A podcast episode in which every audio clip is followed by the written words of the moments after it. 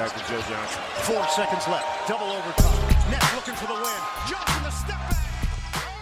Moin und herzlich willkommen zu einer neuen Ausgabe des 2017-2018 NBA Preview Rankings, euers Lieblingspodcast. Das war falsch, aber ich heiße trotzdem Dirk Funk und freue mich, euch wieder begrüßen zu können zu dieser neuen Ausgabe. In der letzten Episode hatten wir leider ein paar Technikprobleme. Dementsprechend haben wir euch in Anführungsstrichen nur Platz 8 des Ostens vorstellen können. Heute liefern wir also Teil 2 nach. Ihr könnt euch freuen auf den ersten Playoff-Kandidaten im Westen. Wir haben es am Ende schon so leicht gespoilert gespoilert. Also wirklich ganz clevere Jungs unter euch und auch Mädels natürlich. Werden wahrscheinlich schon wissen, um welches Team es geht. Aber da kommen wir später drauf. Mit dabei begrüßen darf ich natürlich wie immer Arne Tegen und hoffen mal, dass heute die Leitung absolut stabil ist.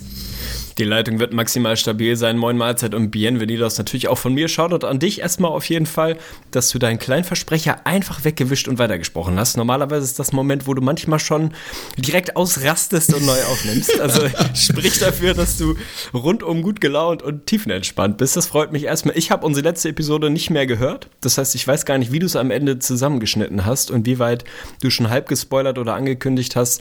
War ein bisschen ärgerlich, aber wir haben, glaube ich, mit dem haben wir jetzt genug Content Content auch in der letzten Episode rausgehauen. So ist ein bisschen Spannung drin, finde ich auch okay. Freue mich auf diese kurze Ausgabe. Vielleicht schaffen wir es ja heute auch noch Platz 7 nachzulegen.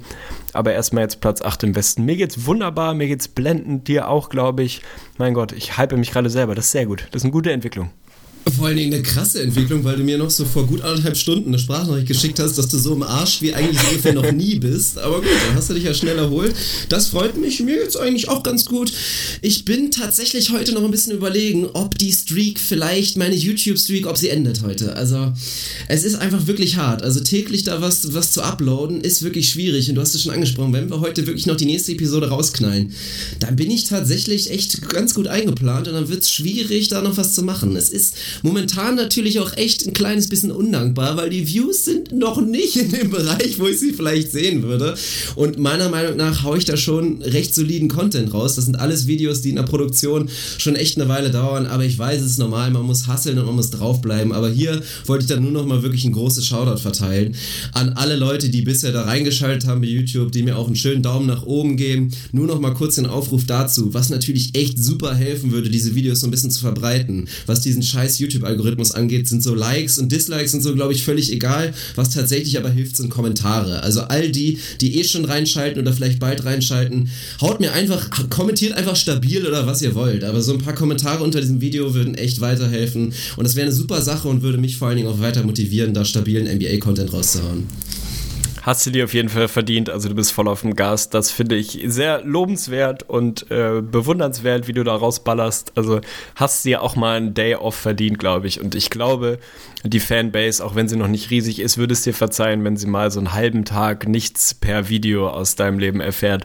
Aber wenn du noch Zeit findest, dann baller was raus. Du bist ja wirklich voll am Liefern. Shoutout von mir auf jeden Fall. Ich bin da ziemlich raus bisher, was das angeht. Machst du einen mehr als stabilen Job. Ja, also dieses tägliche Uploaden ist ja eh völliger Wahnsinn. Also jeder, der es macht, ihr kennt bestimmt YouTuber, da kann man sich wirklich vorstellen, es ist ein Fulltime-Job. Also alle, die wirklich selbst so Daily Vlogs rausknallen oder so, das ist wirklich nicht so leicht, wie sich dann letztendlich anguckt in den 10 bis 15 Minuten, die man dann da pro Tag an Video bekommt. Aber naja, ich will ja Interception, zeigen, ich habe eine Frage, eine ja. wirklich wichtige Frage des Lebens. Heißt es Vlog oder heißt es Vlog? Weil ich habe beides schon mehrfach gehört jetzt, dieser typische Videoblog. Also du hast gerade Vlog gesagt, ist das offiziell richtig? Ist eigentlich der Vögel?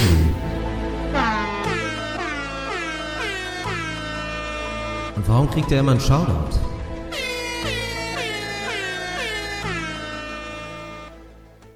Jetzt ballert er hier direkt noch den Einspieler ja, raus. Klar, das ist ja Mann. überragend. Wie wir jetzt hier immer im Intro wirklich zu den wichtigen Fragen des Lebens kommen. Das gefällt mir richtig gut. Ein bisschen off-topic am Anfang, das kennt ihr ja von uns. Ja, interessante Frage. Also ich glaube, es gibt eigentlich nur einige richtige Antworten. Das sollte schon der Vlog sein, aber unter uns YouTubern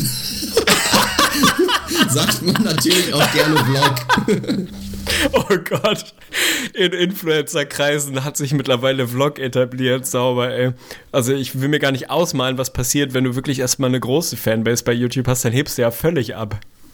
das kann auf jeden Fall passieren. Also ich bin mal gespannt. Das ist auch wirklich eine Grenze, da will ich echt noch warten, bis ich die überschreite. Also falls ihr sowas perspektivisch irgendwann mal sehen wollen würdet, vielleicht von mir oder von Arne und mir oder zumindest, wenn wir uns mal sehen, dass wir vielleicht mal so kleine Einblicke zeigen, könnt ihr uns das gerne mitteilen, ob wir darauf eingehen werden. Das kann ich nicht versprechen. Also das finde ich schon echt heftig, wenn die Leute da alle Hemmungen verlieren und da wirklich komplett ihr Leben offenbaren. Also wir sind ja auch schon relativ transparent, was, was so private Aspekte unseres Lebens angeht. Aber so einen kleinen Wall sollte man sich da, glaube ich, noch erhalten. Aber ich habe auch eine wirklich wichtige Frage des Lebens für dich. Und klar, ich hätte das jetzt eher googeln können, aber ich finde es immer viel schöner, wenn wir das hier live klären oder auch Rückmeldung von, unseren, von unserer Community bekommen. Ich habe gestern was ganz Spannendes gesehen, als ich ein bisschen in der City unterwegs war, auf dem Weg nochmal zu einem der letzten Beachvolleyball-Termine abends.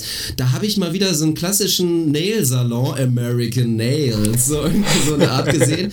Und ohne Scheiß, mir war schon bewusst, dass es scheinbar 3D-Nails gibt. Da kann ich mir natürlich auch vorstellen, worum es so grob geht. Aber ich habe jetzt gesehen, man kann sich scheinbar 7D-Nails machen. Und dann frage ich dich natürlich Oh direkt, Gott. was zur Hölle soll das denn bitte sein?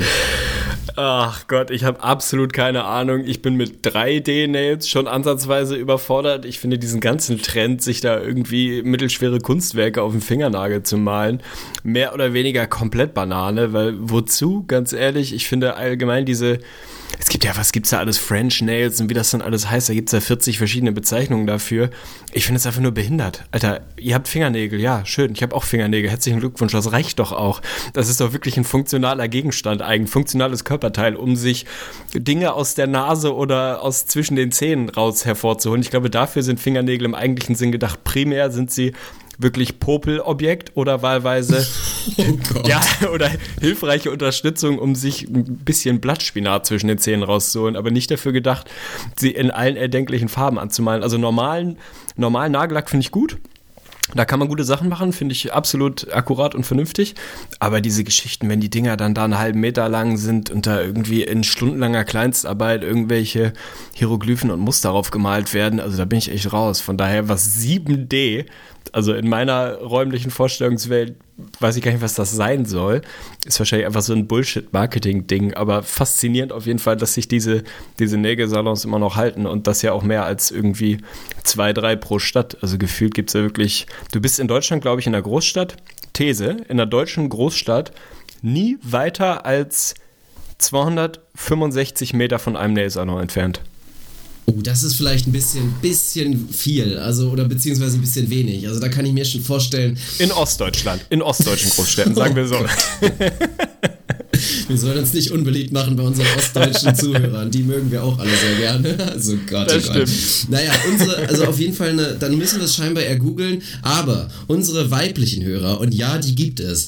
Also falls ihr Lust habt, erklärt uns das mal bitte, die ganze Story, weil ich kann es auch wirklich nicht nachvollziehen. Also bei mir hört es auch auf, Nagellack und dann ist vorbei. Alles, was drüber ist, ist für mich auch wirklich völliger Schwachsinn. Und ich glaube dann auch echt, dass das dann so ein Ego-Ding unter Frauen ist. Weil das ist ja nichts, womit man Typen anlockt. Also du kannst mir nicht erzählen, und das ist auch nochmal Aufruf an unsere männliche Community, falls irgendwer von euch jetzt wirklich sagt, ich stehe auf so super lange Fingernägel und wenn die so krass designt sind, dann meldet uns das mal bitte rück, weil ich kann das gar nicht nachvollziehen. Das sind all diese Dinge, auch wenn Frauen sich dann hier diese ganzen Michael Kors Handtaschen oder Louis V, das sind doch alles Dinge, die sind Männern völlig scheißegal. Also das muss dann entweder für sich selbst sein oder irgendwie so ein Vergleichsding unter Frauen. Also ich, mir legt auf jeden Fall keinen Wert drauf.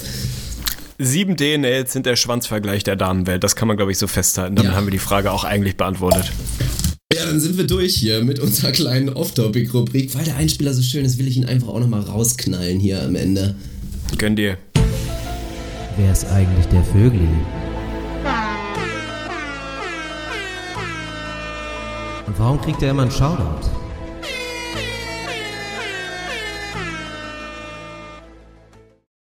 Wunderbar, dann machen wir jetzt weiter und sind bei unserem NBA-Segment dann doch endlich angekommen und wir haben schon ein kleines bisschen geteasert, was jetzt kommt. Platz 8 im Westen und ich will es auch nochmal betonen, endlich Playoff-Time. Und gerade im Westen, wir haben ja schon in den letzten Episoden drüber diskutiert, was das wirklich bedeutet, weil da Teams hinter sind. Ja, das ist schon alles eine enge Geschichte. Du hast nämlich schon angeteasert, du hast ja nicht mehr reingehört, wie du erzählt hattest, aber ich hatte deinen letzten Take noch so ein bisschen mit dran, drin gelassen und du hattest da schon angefangen zu erklären, dass das ein Team ist, wo wir uns tatsächlich sich einigen mussten, weil du das Team, musst du gleich nochmal erzählen, eventuell sogar, wenn du alleine getippt hättest, außerhalb der Playoffs gesehen hättest. Ich sehe es deutlich besser und ich bin da natürlich ein bisschen subjektiv unterwegs und vielleicht ein bisschen persönlich behaftet, aber ich habe auch natürlich Daten und Fakten wie immer bei, um euch gleich ein bisschen davon überzeugen. Ich glaube, alle wissen inzwischen, worum es geht. Es sind natürlich die Utah Jazz um meinen Ricky Rubio, der als großer Neuzugang natürlich auch Thema der Offseason gleich sein wird. Das werden wir, glaube ich, ganz am Ende besprechen. Die Utah Jazz machen unserem Ranking hier selbstverständlich, weil nun mal Gordon Hayward einer der Stars weg ist. Vielleicht der Superstar, wir wollen jetzt nicht Rudy Gobert dissen. Dementsprechend von Platz 5 in der letzten Saison 51-31 war die Bilanz. Wirklich viele Verletzungen, also wenn man mal drüber nachdenkt, was die Utah Jazz in einem gesunden Szenario hätten erreichen können, dann redet man da doch wahrscheinlich eher von einem 55, 56 Win-Team. Wir hatten sie, glaube ich, in unserem Ranking in der letzten Saison entweder an 4 oder an 5. Ich weiß es nicht mehr genau. Weißt du es noch? Ich glaube an vier, aber ich gucke gleich nochmal ganz kurz nebenbei nach. Ich bin mir relativ sicher, dass wir sie wirklich auf Homecourt hatten. Warte, bleib mal, bleib mal dran. Ja, ich, ich bin schon auf dem Weg weiter. dahin. Es, wir hatten sie an vier. Wir hatten Ach, sie tatsächlich so an vier. Ja gut, also lagen wir knapp daneben und wie gesagt, wenn man mal wirklich sich vorstellt, ein George Hill hätte ein paar mehr Spiele gemacht, wir hätten nicht wirklich so viele Spiele ohne Derek Favors gesehen, war ja eh die Story. Wirklich die no das nominelle Starting Lineup der Jazz hat ja ein paar Handvoll Spiele gemacht nur zusammen und wäre das ein bisschen anders gelaufen, wären wir mit unserer Prediction, was die Jazz anging, in der letzten Saison wirklich da sehr akkurat dabei gewesen. Aber ich habe schon angekündigt, es hat sich natürlich viel getan. Allen voran natürlich Gordon Hayward, der sich in der Free Agency den Boston Celtics angeschlossen hat, also ohne Gegenwert die Jazz verlassen hat. Ähnliches geht für George Hill, der Point Guard, der sehr, sehr gut gespielt hat, wenn er dann auf dem Platz stand, aber leider auch oft gefehlt hat. Der hat sich den Sacramento Kings angeschlossen, haben wir schon drüber geredet. Shelvin Mack ist weg, der ist Richtung Orlando gegangen. Jeff Withy hat sich den Dallas Mavericks angeschlossen. Jetzt sind wir dann doch lieber auf der Haben-Seite und da hatten wir ein Resigning, das war ganz spannend. Sehr früh wirklich in der Free Agency hat Joe Ingles seinen neuen Deal bekommen, vier Jahre 50 Millionen und auch was die Neuzugänge anging, hat sich ein bisschen was getan. Da waren das eher Schnäppchen-Deals. Jonas Durapko kam von den Boston Celtics, zwei Jahre 8 Millionen, wobei das zweite Jahr non-guaranteed ist. Tabo Cephalosha, einer deiner Lieblinge, kommt von Atlanta, zwei Jahre 10,5 Millionen, ebenfalls nicht garantiert das zweite Jahr. Edge Judo, da werden jetzt hier die europäischen Basketballfans unter euch vor allem angesprochen werden, war damals mal ein Lottery-Pick von den Golden State Warriors. Für Fenerbahce Istanbul hat er gespielt.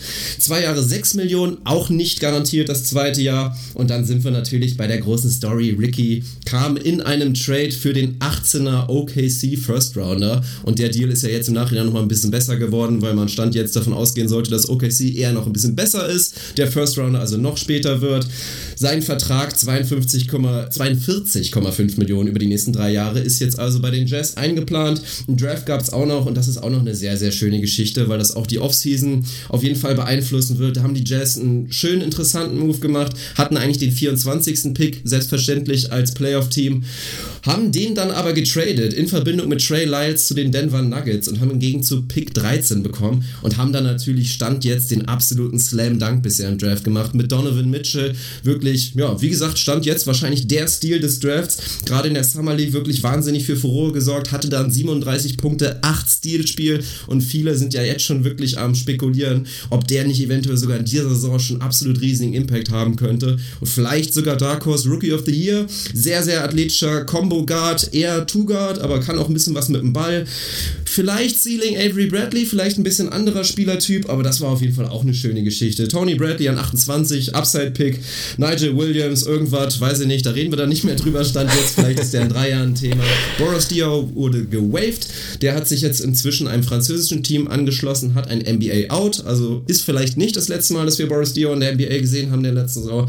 Und das war die sehr, sehr große Offseason. Also es hat jetzt lange gedauert, du musstest lange innehalten, aber dementsprechend viel Zeit hast du jetzt alles zu kommentieren, was hier passiert ist bei den Utah Jazz. Junge, Junge, maximal stabile Zusammenfassung auf jeden Fall, ja.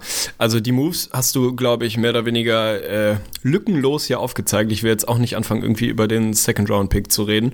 Du hast vorhin mal so einleitend gesagt, ob ich sie eventuell sogar außerhalb der Playoffs getippt hätte. Nee, das nicht. Das war ein Team, wo wir uns ein Stück weit uneinig waren und vielleicht auch immer noch uneinig sind. Wie gut man sie wirklich sieht, soll heißen, für mich ist wirklich Platz 8, ich will nicht sagen mit Bauchschmerzen, aber ich ja, das ist für mich wirklich das, das höchste der Gefühle, fast zumindest, wenn ich das irgendwie als realistischen Tipp nehme. In dem Best Case kann es natürlich auch viel weitergehen, da kommen wir nachher drauf. Aber ich glaube schon, dass die Jazz eine nicht ganz so einfache Saison vor sich haben. Also für mich sind sie kein klares Playoff-Team, um das mal so zusammenzufassen. Du siehst sie etwas besser, dafür gibt es Argumente. Ich habe versucht, meine Argumente auch aufzubereiten, warum ich sie etwas schwächer sehe als du wir sind uns einig, dass, dass sie immer noch ein geiles Team sein können und ich bin auch happy, wenn es denn am Ende für die Playoffs reicht, weil ich nach wie vor meine Sympathien für die Jazz habe. Aber ich sehe da eben schon ein, zwei Baustellen und viele Dinge, die gut zusammenlaufen müssen, damit das wirklich gut funktioniert. Und ich bin mir nicht so wahnsinnig sicher, wie wahrscheinlich das ist, dass die Dinge wirklich so zusammenlaufen. Wenn man nochmal auf die letzte Saison guckt, du hast es richtig gesagt, 51, 31 sind Fünfter gewesen, aber wenn man mal ehrlich ist, waren die Jazz ein Homecourt-Team im Westen. So, der Rekord mit den Clippers ist identisch. Die haben es dann am Ende auf Platz 4 geschafft, aber die Jazz, du hast es richtig gesagt, ich weiß nicht, wie viel Prozent die überhaupt mit ihrem Starting-Lineup zusammenspielen konnten über die Saison. Da waren wir, glaube ich, zwei Drittel in der Saison, da hatten die keine 100 Minuten zusammengespielt. George Hill verletzt, Derek Favors verletzt und wer nicht immer hier und da mal ausgefallen ist. Also da haben sie wahnsinnig viel rausgeholt und wenn sie da ein bisschen also nicht mal überdurchschnittlich fit, sondern einfach nur normal fit gewesen wäre. Dass Verletzungen dazugehören, ist klar, aber wenn das sich in einem normalen Maß bewegt hätte, dann hätten da mit Sicherheit 54, 55 Wins gestanden. Und auch so, ja, einfach eine, eine sehr positive Überraschung. Für uns keine Überraschung, wir hatten es getippt. Viele andere haben sie etwas schwächer gesehen, aber das war schon ein geiles Team letztes Jahr. Natürlich überragend, vor allem am defensiven Ende. Defensive Rating waren sie Dritter. O-Rating 12. Also da waren sie so leicht überdurchschnittlich. Pace 30. auch ganz spannend, also haben relativ langsam gespielt. Nichtsdestotrotz haben sie für mich ihren besten Spieler verloren. Das ist kein Knock an Rudy Gobert, aber ich glaube, sie haben ihren wichtigsten Spieler verloren. Vor allem am offensiven Ende selbstverständlich, da kommen wir gleich drauf. Die Moves, um mal darauf zurückzukommen, gefallen mir eigentlich durch die Bank gut. Mir gefällt der Jarabko-Move, mir gefällt natürlich auch der Cephalosha-Move, weil ich als alter OKC-Fan den Jungen einfach geil finde. Donovan Mitchell sieht aus, als wäre es ein sehr, sehr, sehr guter Pick gewesen. Der Rubio-Trade war sowieso ein Home Run, dafür, dass du effektiv eigentlich nichts abgegeben hast und es so ein halber Salary-Dump war. Insofern, das finde ich alles okay. Über Joe Ingles müssen wir gleich nochmal sprechen. Den sehe ich nicht ganz so positiv, zumindest in dem Szenario jetzt. Aber da kommen wir gleich nochmal drauf. Im Prinzip haben sie für mich einen guten Job gemacht, das zu reparieren, was der Verlust von Hayward bedeutet, wofür du nichts kannst irgendwie. Sie haben alles versucht, ihn zu halten, hätten ihn vor ein paar Jahren mal extenden sollen, das, da werden sie sich im Nachhinein drüber ärgern. Jetzt war es dann so, dass er seine Zukunft woanders sucht. Von daher, um mal so ein bisschen zur Offseason-Note überzuleiten, bin ich gespannt, wie du das bewertet hast. Für mich sind die Moves im Einzelnen überwiegend gut bis sogar sehr gut. Aber da ist für mich irgendwie, was die Offseason-Note angeht, schon eine Ceiling. Wenn du für mich deinen besten Spieler verlierst, dann kann das im, im Gesamtbild für mich keine besonders gute Offseason sein, auch wenn du da nichts dafür kannst. Habe ich es natürlich trotzdem mit eingerechnet. Insofern ist das für mich so eine Offseason, ja, die, die, die nicht positiv sein kann. Ich kann die nicht positiv bewerten, wenn du deinen besten Spieler verlierst. So, von daher steht bei mir hier eine glatte 3 irgendwie, weil mir die einzelnen Moves, um zu reparieren, mir gefallen die Moves, um das zu reparieren, das finde ich okay. Aber wenn du deinen besten Spieler verlierst, dann kann das für mich keine gute Offseason sein. Ja, das sehe ich, das sehe ich wirklich völlig anders. Also klar ist das nicht schön, dass du Gordon Hayward verlierst und deswegen kann man auch keine glatte Eins verteilen, aber gerade wirklich mit dem Hintergrund, dass du den verloren hast und was du trotzdem hast machen können. Also gerade auch Thema wirklich mit George Hill die Thematik. Musst du dir mal überlegen, was die Jazz da wirklich rausgezaubert haben. Ricky, was man auch immer über ihn sagen wird und wir werden selbstverständlich noch ausführlich über ihn reden, dass du so billig einen Starting Point Guard bekommst. Also das kriegst du wirklich sonst überhaupt nicht hin. Das war einfach ein Mass massiver Stil. Die Free Agency Moves gefallen mir auch wirklich sehr, sehr gut. Ich finde es super, dass die Jazz jetzt da ganz klar auf ihre Identität gehen und sagen, okay, wir hätten vielleicht offensiv hier und da nochmal eine Baustelle gehabt und hätten vielleicht eher mal einen Shooter nehmen sollen. Aber ich finde es im Gegenteil sogar gut, dass sie jetzt wirklich sagen, nein, wir werden einfach ein knallhartes Defensivteam sein. Waren in der letzten Saison schon Top 3, sollten es in dieser Saison wieder sein und gehen da einfach voll drauf. Also gerade auch ein Typ Jarepko gefällt mir wahnsinnig gut. Ist jetzt natürlich in dem Lineup jetzt kein Starter, aber ist jemand, der viele wichtige Minuten spielen wird wird und wahrscheinlich auch Teil von Crunch-Time-Lineup sein wird. Und Joe Ingles, ja, wir werden, wirst du wahrscheinlich gleich auch noch was zu sagen. das ist so ein Deal, der tut vielleicht in Jahr 3, 4 weh, aber das ist ja schon, ich meine, Joe Ingles ist ein Starter für mich, ist wieder so ein Typ, Marcus Morris, so dein vierter, fünfter Starter und das macht er einfach gut. Ist auch gerade in dem Lineup jetzt einfach wertvoll, weil er einfach hochprozentig seinen Dreier reinknallt, ansonsten auch wahnsinnig hohen Basketball-EQ, ist jetzt eh so ein Spielertyp, der jetzt nicht sich sonderlich auf seine Athletik verlässt, also glaube ich jetzt auch nicht, dass er in den nächsten 1, 2, 3 Jahren so krass abbauen sollte und von daher, von daher gefällt mir das gut. Also Draft ist eins mit Sternchenstand jetzt und deswegen bin ich ganz ehrlich, also ich habe eine 1 minus draus gemacht, weil Gordon Hayward weg ist, aber ansonsten Ei, ist das für ei, mich ei. eine sensationelle Offseason gewesen der Utah Jazz. Finde ich mega geil, dass wir da komplett anderer Meinung sind, weil da komme ich überhaupt rein gar nicht mit. Also ich verstehe deine Argumentation. Ich finde den Ricky-Deal ein Home Run für sich betrachtet. Ich finde auch den Draft-Stand jetzt ein Home Run. Die einzelnen Moves ja, ganz gut. Den Ingles-Move kommen wir gleich vielleicht nochmal drauf, finde ich nicht so sehr gut in, in der Gesamtbilanz. Aber wie gesagt, für mich bleibt das Argument, wenn du dein Superstar, dein Gesicht der Franchise, deinen wichtigsten Spieler für mich, zumindest an, an einem Ende des Courts verlierst, dann kann ich da nicht irgendwie, ich kann nicht mal eine 2 für mich verargumentieren. Also gut kann ich schon mal nicht sagen, sehr gut, erst recht nicht. Für mich haben sie es halt gut gemacht nach Gordon Hayward, haben es gut kompensiert, so gut es irgendwie geht aber in der Gesamtbilanz ist das für mich tatsächlich maximal eine 3, weiter komme ich da nicht mit. Ja, finde ich zu heftig, weil wir dann in der ähnlichen Range sind. Also müsste man jetzt mal so eine kleine Tabelle jetzt hier einblenden, wen du dann da wirklich gleich gut siehst mit der Offseason. Also ich glaube, du bist jetzt in einem ähnlichen Bereich, wenn wir es irgendwie mit den Blazers vergleichen und da selbst Gordon Hayward wirklich so schlimm ist. Also da muss man einfach sagen, hat das Front Office von den Utah Jazz einfach so gut gearbeitet, dass ich das ein bisschen unfair finde, das tatsächlich dann mit solchen Teams zu vergleichen, denen wir vorher irgendwie eine 3 gegeben haben. Ich finde es andersrum dann deine 1 minus viel zu gut. Also wenn man überlegt, dass wir eine 1 oder eine 1 minus vergeben haben für Teams, wo wir gesagt haben, da lief eigentlich von A bis Z alles perfekt. So, das kann man bei den Jazz kannst du ja nicht sagen, wenn du Gordon Hayward verlierst. Du hast das Beste daraus gemacht, das mag sein, aber also man kann ja nicht sagen, hey, geil, das ist im Prinzip fast eine perfekte Offseason. Wir haben halt unseren besten Spieler verloren, aber haben es gut kompensiert. Also die Jazz sind für mich schlechter als im letzten Jahr. Ich glaube nicht, dass es einen großen Case dafür gibt, dass sie besser sind als im letzten Jahr und dann eine 1 minus. Boah, das also finde ich dann definitiv zu hoch. Vielleicht bin ich zu niedrig. Du bist mir dann auf jeden Fall äh, deutlich zu hoch. Tja, ich hab's gemacht, ich kann's machen und das lassen wir jetzt auch so stehen. Also einigen wir uns insgesamt auf eine 2 Plus für die Offseason der Utah Jazz. Auf das gar keinen mir Fall. Auch sehr gut und dann gehen wir doch einfach mal direkt rein in die Rotation, die wir in der nächsten Saison so ein bisschen bei den Utah Jazz sehen werden. Oder erklär mir, obwohl das kannst du gleich im Zuge des Lineups mal machen, was du jetzt bei Joe Ingles da wirklich noch so stark kritisierst, welches Lineup wir erstmal sehen sollten. Das ist, glaube ich, relativ offensichtlich. Rubio, der ganz klare Starter. Rodney Hood werden wir vermehrt auf der 2 sehen, natürlich in manchen Lineups auch auf der 3. Joe Ingles sollte weiterhin auf der 3 starten und dann haben wir nach wie vor den Frontcourt. Derek Favors, der natürlich eine interessante Personale ist, weil Free Agent 2018 und natürlich den Defensivanker und jetzt auch inzwischen unangefochtenen Superstar in, diesem, in dieser Mannschaft Rudy Gobert. Dahinter haben wir natürlich auch gerade Point Guard Rotation, gefällt mir super mit Dante Exum.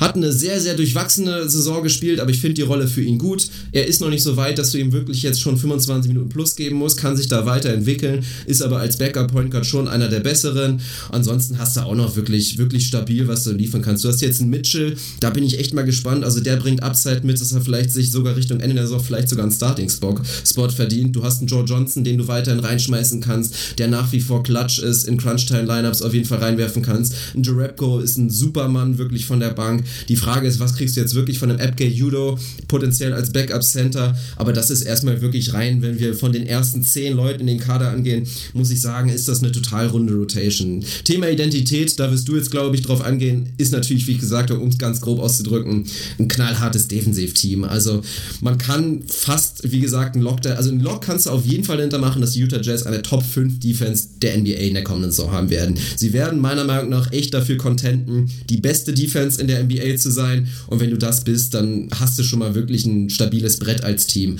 Die Frage ist, wie schlecht werden sie defensiv sein? Da sind die, Defens die Defizite offensichtlich. Thema Spacing wirst du natürlich alles gleich sagen, aber da überlasse ich dir jetzt mal den, den Court.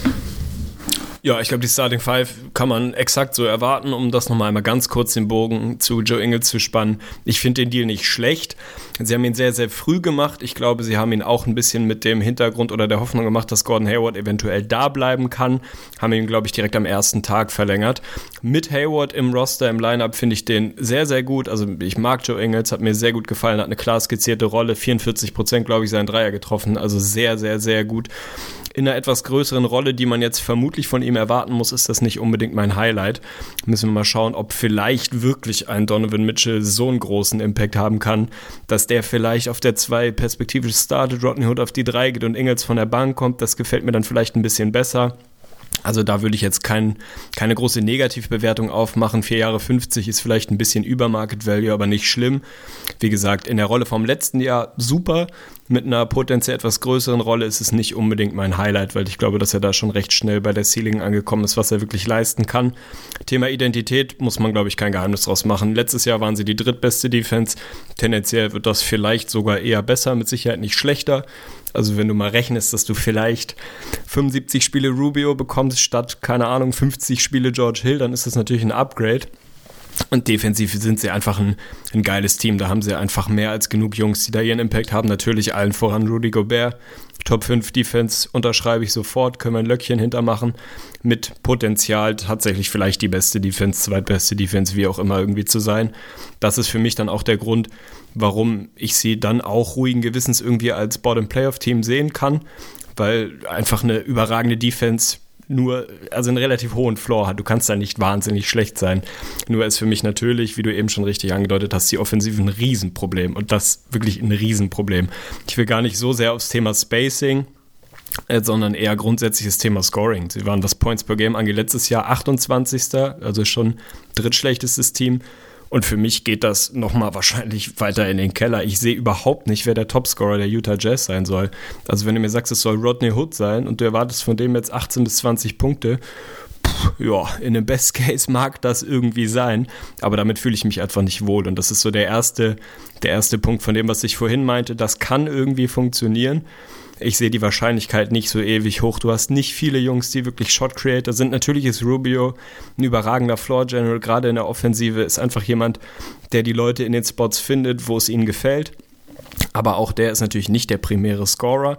So, ich glaube auch nicht, dass er diesen Schritt noch im Tank hat. Das sieht einfach nicht so aus, muss er auch nicht, um, um seinen Impact zu haben.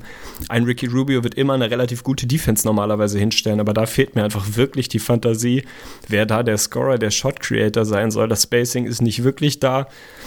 Ich finde es einfach schwierig. Also, so gern ich die Jungs mag und so sehr ich es ihnen wünsche, ich glaube, dass wir eine überragende Defense und potenziell echt eine miese Offense da sehen werden, zumindest was so das reine, den Scoring Punch angeht.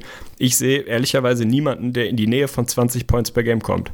So, und wenn du da keinen hast, der 18 bis 20 auflegen kann, dann musst du schon schaffen, dass alle anderen fünf irgendwie 14 plus auflegen, so ein bisschen Pistons-like. Das mag funktionieren. Aber ein gutes Offense-Team, finde ich, kann man Lock hintermachen, werden sie nicht sein. Die Frage ist, können sie ein durchschnittliches sein? Dann kann das mit der Defense schon, schon ein gutes Team insgesamt sein. Wenn die Offense so kritisch ist, wie ich sie befürchte, ja, dann ist halt auch eine klare Ceiling da. Dann bist du halt irgendwie da, wo wir sie ungefähr sehen, Bottom Playoff Team. Ja, ich sehe es ein bisschen weniger dramatisch, dass sie offensiv einen Schritt zurück machen werden, ist ganz klar. Aber um das ja auch nochmal zu sagen, Gordon Hayward, wir sehen ihn als absoluten Superstar in der Liga und bringt ein wahnsinniges offensives Potenzial mit und Skillset. Aber auch das wurde in Utah ja nicht ausgeschöpft. Das war ja ein großer Thema und auch Teil der ganzen Geschichte, warum er jetzt auch nach Boston geht, um wirklich diese absolute Verantwortungsrolle zu übernehmen in Boston. Das hatte er in Utah ganz klar nicht. Er war nicht so dominant, dass du jetzt sagen musst, die Offensive bricht auseinander, nur weil Gordon Hayward ist. So kannst du das absolut nicht sagen. Da hatte er wirklich rein, was die Rolle angeht, absolut weiter nicht vergleichbar mit irgendwie einem Lillard, McCallum oder irgendwelchen Leuten, die da in einer ähnlichen Range sind. Also von daher natürlich wird jetzt jemand die Rolle von, von Hayward auffüllen offensiv und das nicht so gut wie er. Deswegen machen sie auch einen Schritt zurück. Bloß was man, glaube ich, nicht unterschätzen darf und da poche ich einfach drauf und hoffe drauf. Ricky Rubio hat es bisher und das auch mit wirklich limitiertem Material immer irgendwie hinbekommen, eine mindestens solide Offensive zu generieren. Und ich will mir dann nur vorstellen, was ein Rudy Gobert was ein Derek Favors vor allen Dingen für bessere und neue Looks auf einmal bekommen wird, nur weil ein Rubio auf dem Court steht. Also von da erwarte ich mir wirklich sehr viel. Ich glaube auch wirklich, dass ein Derek Favors jetzt mit dieser bisschen neuen Identität, dass du jetzt wirklich einfach das so ein bisschen embraced und sagt, okay, wir sehen jetzt unseren Frontcourt nicht mehr als Spacing-Problem, sondern wir nutzen vielleicht unseren Frontcourt einfach mal als Vorteil und bestrafen kleinere Lineups. Glaube ich, dass ein Derek Favors wieder eine größere Rolle haben kann. Ich glaube, dass ein gesunder Rodney Hood schon das Potenzial mitbringt, knapper 20-Punkt-Scorer zu sein. Also Topscorer, das ist natürlich schon Tipp Nummer 1, Rodney Hood. Ich fühle mich nicht super damit, aber auch Thema Rubio werde ich gleich nochmal drauf kommen. Ein bisschen besser offensiv erwarte ich mir auch. Also ich glaube trotzdem daran, dass die Offensiv keine Katastrophe sein wird. Und wenn man dann einfach den Schnitt sieht, Top 3 Defense und vielleicht nicht viel schlechter als 20 offensiv, dann kommst du in der Mitte raus und hast ein gutes Team, was in die Playoffs kommen sollte. Das ist ja ungefähr das, was ich meine. Also natürlich kann man jetzt darauf hoffen, dass ein Rodney Hood 18 Points per Game scored und dass Rubio einen Schritt nach vorne macht und dass Rubio es schafft, Rudy Gobert und Derek Favors mehr in den Spots zu finden, wo sie gefährlich sind. Ja, aber da merkst du halt auch schon, da sind wir für mich dann schon bei relativ vielen What-Ifs. Letztes Jahr Hayward war jetzt nicht, natürlich nicht, habe ich auch nicht, nicht gesagt oder nicht versucht zu sagen, der Typ Lillard, der da die Offensive alleine irgendwie anführt. Da stehen trotzdem 22 Points per Game und da stehen 17 bei einem George Hill. Das sind 39 Points Points per Game, die weg sind, die irgendjemand auffüllen muss. So, natürlich kann das sein, dass ein Derek Favors nicht mehr wie letztes Jahr 9,5, sondern auf einmal 13,5 scored und ein Rudy Gobert nicht mehr 14, sondern 17 und ein Rubio nicht mehr 11, sondern 14 und ein Hood nicht mehr 13, sondern 18. Aber das ist halt schon boah, da muss schon viel zusammenkommen, um das wirklich aufzuführen. Vor allem das Scoring, gar nicht so sehr dieses, das Lenken der Offense, weil Hayward auch viel Aufball unterwegs war. Aber das reine Bring diesen Korb in den, in den dafür vorgesehenen Bucket, da erwarte ich mir einfach Probleme. Geiles Sprichwort. Geil, das, das bring, den Korb, in den, bring den Korb in den Bucket. Also Bullshit-Bingo-Alarm notiert euch alle Minute 30. Das ist wirklich eins der nächsten Highlights in der Historie von ins Gesicht von Staudemeyer absolut überragend. Nein, aber ich glaube, dass sie einfach Scoring-Probleme bekommen werden. So, wie groß die sein werden, ist dann für mich auch einfach die Frage, wie weit es für die Jazz gehen kann. Wenn sie wirklich es schaffen, weiß ich nicht, Platz 15 Points per Game O-Rating aufzulegen, dann werden sie wirklich ein richtig gutes Team sein, weil sie defensiv, da kann man Löckchen hintermachen, werden sie einfach sehr, sehr stark sein. Würde mich aber auch nicht wundern, wenn wir im O-Rating Platz 25 sehen und man dann eben oh, nee, insgesamt so ein gutes, aber nee. kein besonders pralles Team ist. Insofern, ich habe sehr, sehr, also ich habe einfach offenbar, um es zusammenzufassen, viel, viel größere Bauchschmerzen, wenn Rodney Hood dein Topscorer sein soll als du. Das kann ich auch absolut nachvollziehen, aber ich stelle mir die Offensive halt einfach ein kleines bisschen anders vor. Also natürlich Thema Points per Game, dass sie da nicht unbedingt competen werden, ist ganz klar. Schon alleine die Pace wird einfach, wenn du dann doch so Frontcourt und so Big Man-lastig bist, wird die Pace nicht ganz so hoch sein, wie sie vielleicht bei anderen Teams ist. Aber ich kann es mir einfach trotzdem vorstellen. Alle Szenarien, die du eben aufgestellt hast, wirklich mit diesen leichten Improvements rein, was Points per Game individuell angeht, sind für mich realistische Szenarien. Und bei den Utah Jazz, wenn man da einen Deep Dive machen würde und mal reinschaut, anschaut, was alles los war, als zum Beispiel ein George Hill nicht gespielt hat und seine 17 Punkte weggefallen sind. Oder als auch mal ein Gordon Hayward vielleicht mal nur 15 Punkte oder weniger gescored hat. In wie vielen von diesen Spielen Utah Jazz dann trotzdem in der letzten Saison einen Sieg rausgegrindet haben, das werde ich nach der Episode mal gleich machen. Aber ich bin mir ziemlich sicher, dass das nicht allzu wenige waren. Also, wie gesagt, gute Defense, vor allen Dingen in der Regular Season, das hilft dir schon mal wirklich einen Riesenschritt weiter. Und dass ich die offensive Ceiling ein bisschen höher sehe als du, führt halt auch dazu, dass ich mir die Jazz, werden wir später drauf kommen, eine Best-Case-Szenario Szenario auch deutlich besser vorstellen kann als Platz 8 im Westen. Aber dann sieht man ja, dass wir gar nicht so ewig weit auseinander sind. Ich bewerte halt die Wahrscheinlichkeit, dass diese What-Ifs eintreten, wahrscheinlich ein bisschen, ein bisschen geringer als du. Und schon kommt man halt daraus, dass wir sie beide auf Platz 8 haben, dass ich damit auch gut leben kann, aber dass ich mich damit etwas schwerer tue als du. Und das ist für mich nicht unfassbar unvorstellbar wäre, dass sie vielleicht knapp rausfliegen. Ich hoffe es nicht und wenn sie alle fit bleiben, dann sollten sie auch gut genug sein, das rauszugrinden. Das ist für mich auch das richtige Wort, was du da gerade benutzt hast. Die werden in wahrscheinlich keinem der 82 Spiele irgendwie ein offensives Feuerwerk abbrennen, haben sie im letzten Jahr aber auch nicht, müssen sie auch nicht. Wenn du wirklich überragend verteidigst, dann kannst du da, da einfach die Siege, wie du richtig gesagt hast, rausgrinden, rauskämpfen, langsam spielen, eklig spielen, hässlich spielen, dann kann das schon funktionieren. Aber wie gesagt, ich bin da einfach etwas weniger optimistisch als du, beziehungsweise optimistisch ist das fal falsche Wort, weil ich wünsche es ihnen. Also ich finde die Jazz nach wie vor ein super geiles Team und hoffe, dass die ein klares Playoff-Team sind. Ich habe halt ein bisschen Bauchschmerzen wirklich, was äh, den, den Korb in den Bucket angeht. Aber das war's dann auch. ja, für mich haben sie einfach interessante Leute und sind auch so flexibel, dass du dir vorstellen kannst, dass die Jazz auch während der Saison nochmal verbessern. Ich habe eben in der Rotation auch nochmal ganz vergessen, einen Alec Burks, der auch vor einer Weile einen damals noch relativ großen Vertrag wirklich für viele bekommen hat. Und auch selbst der ist jemand, der wirklich Potenzial mitbringt, dass der einfach wirklich auch nochmal auch noch mal so mehr oder weniger aus dem Nichts kommt gerade. Raúl Neto, einen der, der schönsten Spieler der NBA, habe ich natürlich auch vergessen. Nein, Quatsch, auch das kann man jetzt abhaken beim Bullshit-Bingo. Bullshit-Bingo, oh Gott, das geht zu schnell. Das geht, viel, geht zu, viel schnell. zu schnell. Das tut mir leid, ich habe mir eigentlich geschworen, dass ich es nicht forciere, aber es war auch wirklich keine Absicht. Das passiert einfach von alleine. Naja, kommen wir zu meinem Player to Watch und ihr wisst alle, in welche Richtung es geht. Weil das jetzt ein bisschen dauern wird, will ich es jetzt einfach so früh schon raushauen. Natürlich rede ich von Ricky Rubio. Und warum bin ich so hoffnungsvoll? Warum glaube ich nach wie vor daran, dass das jetzt wirklich das Breakout-Year wird von Ricky Rubio? Viele werden jetzt vielleicht Parallelen sehen zu dem Jonas Valanciunas oder wem auch immer. Und für mich ist Rubio wirklich auch in diesem Jahr, er ist für mich ein Favorit, was den Most Improved Player-Titel angeht. Und da gibt es gute Gründe für. Also viele werden jetzt zu Recht fragen. Wir haben jetzt eine Sample Size von wirklich sechs Jahre Ricky Rubio müssten es sein und man sieht relativ wenig Improvement. Ja, muss ich zugeben, das ist leider so. Er ist relativ gut und NBA-ready reingekommen. Nur das, was ich hätte verbessern sollen, nämlich vor allen Dingen sein Shot, ist einfach nicht besser geworden. Nichtsdestotrotz kann man wirklich ihm nicht ab abnehmen, dass er in der letzten Saison unter widrigen Bedingungen ein Career Year hatte. Erstmal Career High Punkte, das sind nur 11,1, aber immerhin ein Career High, was die Assists angeht, in der Rolle, die wirklich eines Point Guards seines Kalibers nicht würdig war. Da werde ich gleich nochmal drauf kommen. Career High, was die Freiwurfquote angeht, fast 90 Prozent. Also Ricky kann dir wirklich den, den 40, 30, 90 Club aufmachen, aber ohne Probleme. Career High Field Goal Quote, das erste Mal in seiner Karriere über 40 Prozent und vor allen Dingen, was Hoffnung gemacht gemacht hat. Direkt am Rim schließt er nach wie vor echt schlecht ab, deutlich unterdurchschnittlich, aber vor allen Dingen so sein In-Between-Game, so ein bisschen die Floater-Range, die Mid-Range ist deutlich besser bei ihm geworden, was dazu geführt hat, dass er mit Abstand ein Career hier hatte, was seine Two-Pointer anging. 44,3%, das ist schon gar nicht so schlecht und was mir natürlich vor allen Dingen Hoffnung macht, ist einfach das Thema, alle, die Wolves geguckt haben, die haben es gesehen. Wie gesagt, absolut widrige Bedingungen als Point Guard, der so ein Typ wirklich Regisseur ist wie ein Ricky Rubio. Das wäre damals gewesen, als hätte man Joe Miku bei Bremen gesagt, okay, wir stellen die auf links außen und du sollst dann irgendwie mal ab und zu mal eine Flanke bringen. So, also wirklich völlig verschwendet. Hatte gerade in der ersten Phase, also hatte insgesamt über die komplette Saison gerechnet die 42. höchste Usage Rates Usage Rate unter allen Point Guards. Was vor allen Dingen daran lag, dass ein Thibodeau am Anfang der Saison einem Wiggins den Ball in die Hand gegeben hat und auch einem Zach Levine. Wiggins hat mehr Pick and Rolls gelaufen, als das ein Rubio gemacht hat. Levine hatte immer wieder den Ball in der Hand. Aber was, wie gesagt, Hoffnung gemacht hat, war gerade die Phase, als Zach Levine sich verletzt hat.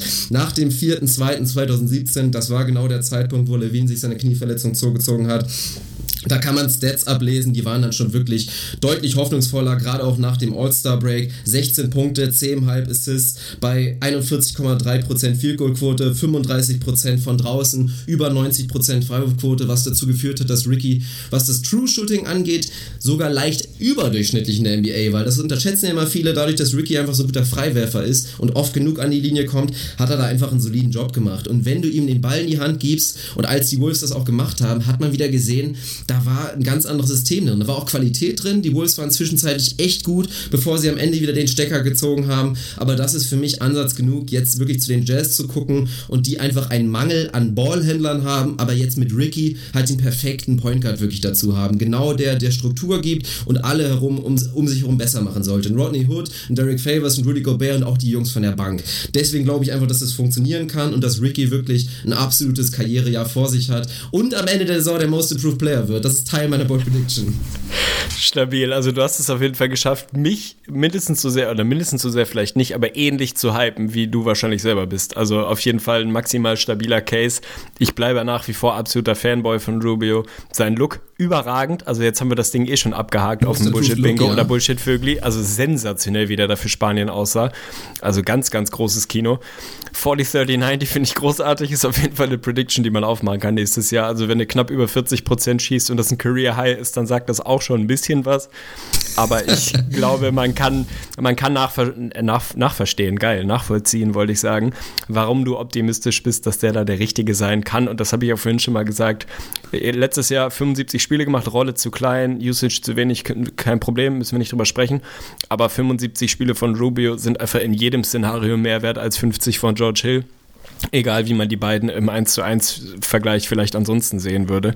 Insofern ist das auf jeden Fall ein Upgrade, der passt da perfekt hin. Mache mir auch keine Sorgen, dass er es wirklich schafft, die Jungs da zu finden, wo sie gefährlich sein können, weil das einfach sein absoluter Skill ist. Insofern, gute Saison von Ruby würde mich überhaupt nicht wundern. Most improved sorry, aber kann ich nicht mitgehen. Das glaube ich nicht. Also A wird so, glaube ich, einfach nicht gewotet und B, glaube ich, damit er den bekommen könnte, ich glaube, die Voter sind einfach so stumpf, dass sie am Ende gucken, ist er jetzt irgendwie besserer Shooter? Kann er jetzt auf einmal 35% Dreier treffen? Ja, nein, vielleicht, weiß ich nicht. Ich glaube, das ist so ein bisschen der, der Modus. Und wenn er das nicht schafft, auf einmal ein verlässlicher Shooter zu werden, dann glaube ich einfach nicht, dass die, das NBA-Umfeld schon so weit ist, zu sagen, dann wählen wir Ricky Rubio. Ich würde es ihm wünschen, kein Problem. Bin mega gespannt auf deine Bold Prediction. Also da äh, wird es mit Sicherheit auch nochmal wild werden. Mein Player to Watch ist, glaube ich, auch mittlerweile wahrscheinlich kein großes Geheimnis. Ist tatsächlich Rodney Hood. Aus all den Gründen, die ich vorhin schon mal angesprochen habe. Ich erwarte nicht, dass von ihm verlangt wird, dass er irgendwie der Hayward-Nachfolger wird, um Gottes Willen. Das wäre viel zu hoch gegriffen. Das entspricht nicht seinem Skillset. Das entspricht einfach auch nicht seiner Rolle da. Aber der wird, wie gesagt, vermutlich der Topscorer sein sollen, wenn auch nicht so ein ganz klarer, der irgendwie dann derjenige ist, der in der Crunch-Time den Ball in die Hand bekommt. Auf gar keinen Fall aber da wird einfach, da werden eine ganze Menge Würfe frei und er wird einer derjenigen sein, die davon am meisten aufsaugen müssen. Ich mag sein Skillset, der ist ein bisschen streaky noch unterwegs, hat mal Phasen, wo er sehr gut verteidigt, wo er auch in der Offense wirklich brandgefährlich ist und dann Phasen, wo es weniger gut läuft. Letztes Jahr auf 36 Minuten 17 Punkte, 4,5 Rebounds, Shooting Splits 41, 37, 78, also der Dreier gar nicht so verkehrt.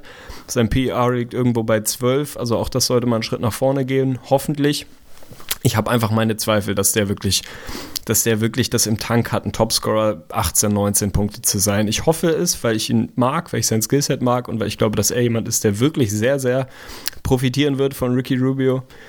Mal schauen, wie weit es gehen kann. Ich habe da einfach ein bisschen meine Bauchschmerzen dabei. Insofern ist er mein Player to watch, weil ich das einfach eine, eine ganz spannende Personalie finde, wie er mit seiner neuen Rolle, je nachdem wie anders sie dann aussieht, wirklich umgeht im nächsten Jahr. Ist für mich sehr, sehr spannend. Von daher mein Player to watch. Aber hau mal deine Bold Prediction raus. Ich bin mega gespannt. Also es wird ja wohl wahrscheinlich um Rubio gehen. Hau mal raus. Ich werde gleich, was Foot angeht, nochmal nachliefern. Ich schlag gerade parallel auf, da ärgere ich mich gerade tierisch. Ich hatte die Stats parat, hab's vergessen, sie zu notieren. Wirklich, wirklich genau, um mal diese Rolle zu sehen. Rodney Hood, wenn nicht ein Gordon Hayward auf dem Platz stand, wie in dieser kleineren Sample Size seine Stats aussehen, da werde ich gleich nochmal einen kleinen Exkurs machen. Aber wenn wir zur Bold Prediction kommen, was für mich dazu führen könnte, Teil meiner Bold Prediction, dass Ricky wirklich Most Improved Player, dass er auch gewotet wird, ist einfach der Punkt. Für mich ist es relativ realistisch, gerade wenn man bedenkt, der Assist-Leader aus der letzten Saison, James Harden, sollte durch Chris Paul nicht mehr in dieser Range sein. Dann hast du einen Westbrook, der da competen wird. Du hast auch einen LeBron James, der mit Sicherheit competen wird. Aber für mich ist es sehr realistisch, dass Ricky Rubio tatsächlich zum ersten Mal in seiner Karriere die NBA in Assists per Game anführen wird. Und schon eine das wird dann dazu führen, dass er so rein Casual-Fan, Tragweite, das wird dann einfach schon eine riesen Story sein. Und wenn dazu dann auch noch so Stats rauskommen, wie ich es eben in der kleinen Sample Size angedeutet habe, so 15 Punkte pro Spiel und das mit auch wirklich dann solide improveden Shooting Splits, dann würde das für mich ausreichen, dass er das schafft. Aber wenn ich schon so positiv rede, bin ich beim nächsten Teil meiner Bull Prediction und das dürfte dich eigentlich auch nicht überraschen, weil wenn du dich erinnerst, wir haben schon gewettet tatsächlich. Also das war mal ganz Oha. damals Thema. Ich erinnere mich nicht mehr was. Damals schon rausgehauen und ich glaube, die Line, die wir gezogen haben, das hört sich auch verdächtig an. Nee, also die, die Linie, die wir da gesetzt haben für wirklich so Over-Under Utah Jazz, war, glaube ich, so an der 49. Und ich habe dir damals gesagt, ich wette, ich glaube, dass die Utah Jazz tatsächlich 50 Wins holen können. Also ich glaube, sie werden eine 5 vorne haben. Das ist meine Board Prediction. Das in Verbindung mit Ricky, Most Improved Player und so weiter. Glaube ich, musst du mir das durchwinken. Definitiv lasse ich dir das durchwinken. Also ich glaube, Ricky Assist Leader hätte ich vielleicht geflaggt und Veto gelegt, der letztes Jahr Fünfter. Solltest du auch, sollst du auch. Aber da gibt es wirklich ein, also für mich ist tatsächlich eigentlich fast nur, das geht jetzt auch schon wieder fast ein bisschen zu weit, aber also bei John Wall bin ich mir einigermaßen sicher, dass er gute Chancen hat, davor zu landen. Bei dem Rest, der letztes Jahr davor war, Harden, Westbrook, Paul, da gibt es bei allen dreien einen sehr, sehr großen Case dafür, dass das eine Spur runtergehen wird und unter die 9 plus, die Rubio einigermaßen safe haben sollte, wahrscheinlich zurückfallen wird. Von daher stand jetzt, wenn ich wetten müsste, würde ich sagen, Zweiter sollte er vermutlich werden. Aber sofort lasse ich dir diese Bull Prediction durchgehen, denn äh, da kann man einfach mal sagen, das ist für mich mein Best Case. Also die 5 vorne ist mein Best Case bei den Jazz. Und wenn das für dich Teil der Bull Prediction ist, dann lasse ich die selbstverständlich durchgehen. Ich muss mal eben meine Bull Prediction raussuchen. Ich weiß ehrlich gesagt nicht mehr, was ich gemacht habe. Ah, da ist sie. Oha, oha. Ich bin mir nicht sicher, was ich mir dabei gedacht habe, auf jeden Fall. Naja, meine Bull Prediction war offenbar, dass kein Spieler der Utah Jazz mehr als 16 Points per Game auflegt. Ich weiß nicht, ob das bold genug ist. Das ist Ansonsten bold und es wird auch nicht passieren. Ja, ich weiß. ich weiß noch, dass ich mir überlegt habe, mir rauszusuchen, ob es überhaupt in den letzten Jahren ein Playoff-Team gab. Also ein Team, was es in die Playoffs geschafft hat und was keinen mehr als 16 Points per Game Scorer hatte. Vermutlich nicht. Es ist relativ selten, dass es das überhaupt gibt. Insofern ist sie für mich bold genug. Ich kann mir vorstellen, dass dafür die gesamte Starting Five mindestens 10 produziert und sie sich alle in so einem Korridor einfinden. Dafür müssten ein paar Jungs einen Schritt nach vorne machen, natürlich vor allem ein Joe Ingles. Bei Rubio sollte das safe sein. Favors war auch unter 10 im letzten Jahr. Vielleicht ist es dann wirklich so, dass sie so ein bisschen, ja, so ein, wie soll ich sagen, Pistons-ähnliches System da haben, dass du echt einen Gobert bei, was weiß ich, 15 hast, einen Favors bei 13, einen Hood bei 15, einen Rubio bei 13. Das kann ich mir schon irgendwie vorstellen. Also ich glaube, sie werden, wie auch immer es ausgeht, ein Team sein, was das auf sehr, sehr viele Schultern verteilen wird. Von daher, bei mir bleibt es bei meiner Bull Prediction, die hat, glaube ich, die eine der geringeren Chancen aufzugehen, aber offenbar hatte ich nicht so viel Muße, mir noch was Besseres auszudenken. finde ich gut, finde ich mutig. Ich kann nachliefern, was das Ergebnis zu der kurzen Recherche Rodney Hood anging. Also sobald Rodney, Rodney Hood, Hood oh mein Gott, sobald Rodney Hood ohne Gordon Hayward in der letzten Saison auf dem Platz stand, und es waren immerhin 694 Minuten, hat er zumindest echt angedeutet, dass ihm eine größere Rolle gar nicht mehr so schlecht tun würde. Hatte da per 36 21,3 Punkte pro 36 halt geliefert und das bei einem Field Goal Wert von fast 45%, True Shooting Wert von fast 56%, also auch einigermaßen effizient. Das ist schon solide und sollte einem auch aus Jazz-Sicht auf jeden Fall Hoffnung geben, dass ein Rodney Hood jetzt nicht völlig überfordert sein wird. Klar, das ist immer ein bisschen was anderes, ist dann auch oft gegen Bank-Lineups. Ganz so gut sollte es jetzt wahrscheinlich nicht werden, aber ich kann mir schon vorstellen, dass es zumindest in eine grobe Richtung so ungefähr sein könnte. Ich will dich aber fragen, da sind wir bisher noch gar nicht so drauf eingegangen. Ich habe vorhin schon angedeutet, dass ich an das Potenzial von Favors nach wie vor glaube, weil falls es nicht gut gehen sollte, dann ist er definitiv auch nochmal ein Trade-Kandidat, spätestens zur Deadline. Aber ich will dich fragen, also siehst du das ähnlich? Kannst du dir vorstellen, dass wir bei den Jazz so ein bisschen Renaissance der Big Man sehen, dass das wirklich gut funktionieren kann? Und vor allen Dingen auch zweite Frage, was stellst du dir oder was erhoffst du dir von dem Rudy Gobert? Wir haben damals immer so ein bisschen über, über den DeAndre Jordan immer spekuliert, ist das jetzt sein Jahr, wo er so ein bisschen offensiv ausbricht? Ich glaube, da ist die Messe gelesen, aber im direkten Vergleich bringt Rudy Gobert für mich ja doch wirklich dann dieses Potenzial mit, dass er auch offensiv zumindest eine etwas größere Rolle spielen sollte, oder? Viele, viele Fragen auf jeden Fall. Um beides erstmal ganz straight zu beantworten, ja, ich glaube sowohl daran, dass Derek Favors da nochmal ein sehr, sehr gutes Jahr oder gute Jahre haben kann. Ich glaube auch daran, dass Rudy Gobert eine deutlich höhere offensive Ceiling hat als ein DeAndre Jordan, einfach weil das Skillset da schon viel besser aussieht. Wenn wir mal bei, bei Favors anfangen, ich bin ein Riesenfan von ihm, lange, lange gewesen und bin es immer noch. War ein bisschen eine schwierige Saison letztes Jahr, kam teilweise von der Bank, war lange verletzt, hat, weiß ich nicht, würde mal schätzen, vielleicht 50 Spiele gemacht, viel mehr können es eigentlich nicht wirklich gewesen sein. Aber wir reden da über jemanden, der im Jahr davor irgendwie auf 16 und 8 Kurs war und das konstant wie ein Uhrwerk. Der offensive Fit bei den beiden ist natürlich immer so ein bisschen eine Frage. Spacing hast du da nicht ernsthaft. Also ich erwarte mir einiges von einem Jerebko, kann mir vorstellen, dass er viele Spiele hier und da mal zu Ende spielen wird, weil der natürlich offensiv ein bisschen der natürlichere Fit neben einem Gobert ist, weil er dir das Spacing einfach mitliefern kann was ein Favors wenig kann. Der hat zwar den Midranger irgendwie, aber ganz nach draußen geht es dann doch nicht. Insofern muss man da mal schauen, wie sie es dann wirklich zu Ende spielen. Aber ich finde das nach wie vor einen hochinteressanten Jungen und sehe den Fit auch nicht so wahnsinnig problematisch. Also du brauchst dann natürlich ein bisschen verlässliches Spacing drumherum. Also wenn du wirklich das Crunch-Time-Lineup so spielst, wie wir vorhin die Starting Five skizziert haben, dann hast du eigentlich nur zwei Jungs, die du draußen wirklich verteidigen musst mit einem Hood und einem Ingels. Das ist ein bisschen dünn. Also da würde es natürlich helfen, wenn ein Rubio sein Dreier zumindest so treffen würde, dass man ihn ein bisschen verteidigen muss. Nichtsdestotrotz finde ich auch diesen Weg, so ein bisschen Antagonist zu sein, einfach interessant. Also du musst es halt auch erstmal schaffen, als Team dagegen wirklich zwei Jungs zu haben, die Favors und Rudy Gobert containen und verteidigen können, das ist halt auch nicht ganz so leicht. Also so ein bisschen ähnlich, wie es bei den Pelicans ist, auch wenn die tendenziell natürlich mehr Spacing haben, weil sie die Range dann eben doch haben. Aber ich glaube nach wie vor eine gute Saison von, von Derek Favors. Warum nicht? Bei Rudy Gobert sehe ich einfach das Skillset viel, viel natürlicher in der Offensive, als es ein DeAndre hat. Der hat einfach Flatterhände und kann sich kaum irgendwie die Schuhe zubinden oder seinen Namen auf den Zettel schreiben. Bei Rudy sieht man es ja allein schon an der Freiwurfquote, der hat einfach einen viel, viel softeren Touch, viel natürlichere Bewegung da irgendwie. Der ist natürlich auch so ein bisschen Stifle Tower, ein bisschen unbeweglich hier und da. Das ist normal bei der Körpergröße. Aber ich sehe nicht, warum der nicht einen guten Schritt nach vorne machen soll, offensiv. Und er muss ja nicht jemand werden, der, was weiß ich, 20 plus Punkte scoret, den du andauernd im Post irgendwie fütterst und sagst, jetzt poste mal auf. Das ist halt irgendwie auch nicht das, was ihn wahnsinnig gut macht.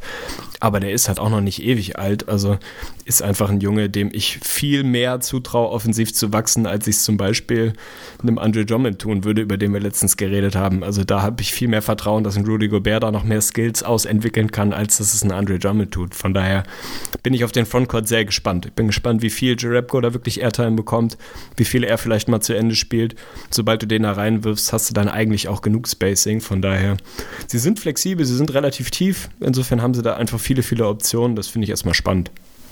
Ja, das sollte doch Hoffnung machen. Und wie gesagt, du kannst ja immer wieder, selbst ein Joe Johnson, und da sind wir auch beim Thema, was man natürlich sagen müsste, wenn man so konsequent ist. Ich habe das mal letztens bei einem Team angeprangert und habe dann da den Case dafür gemacht, wie wahnsinnig schlecht die so in Klatsch-Situationen, in Crunch-Time-Situationen sein sollten. Und man könnte ja zumindest ähnliche Argumente jetzt rausholen und sagen, deswegen werden die Jazz da total schlecht sein. Aber was mir auch da Hoffnung macht, auch wenn sie jetzt nicht mehr diesen Go-To-Guy haben am Ende, schaut an die Go-To-Guys, dann ist das trotzdem für mich noch, reicht das aus an Jungs, die wirklich wirklich dann den Korb Richtung Bucket machen können und das Ding einfach reinknallen. Weil auch bei den Jazz in der letzten Saison, auch wenn Hayward natürlich gute Aktionen hatte, sind die Jazz ja immer wieder dadurch aufgefallen, dass nicht Gordon Hayward den letzten Wurf genommen hat, sondern Quinn Snyder, der ja auch wirklich als einer der besten Coaches inzwischen schon gilt in der NBA, dass er dafür gesorgt hat, dass nicht der beste Spieler irgendeinen Wurf nimmt, sondern dass das Team den besten Wurf nimmt, den bestmöglichen Wurf. Und das hat oft genug funktioniert und in dieser Kombination Coach und dann doch auch Jungs, die das schon irgendwie hinbekommen sollten, glaube ich auch nach wie vor daran, dass wirklich auch die Jazz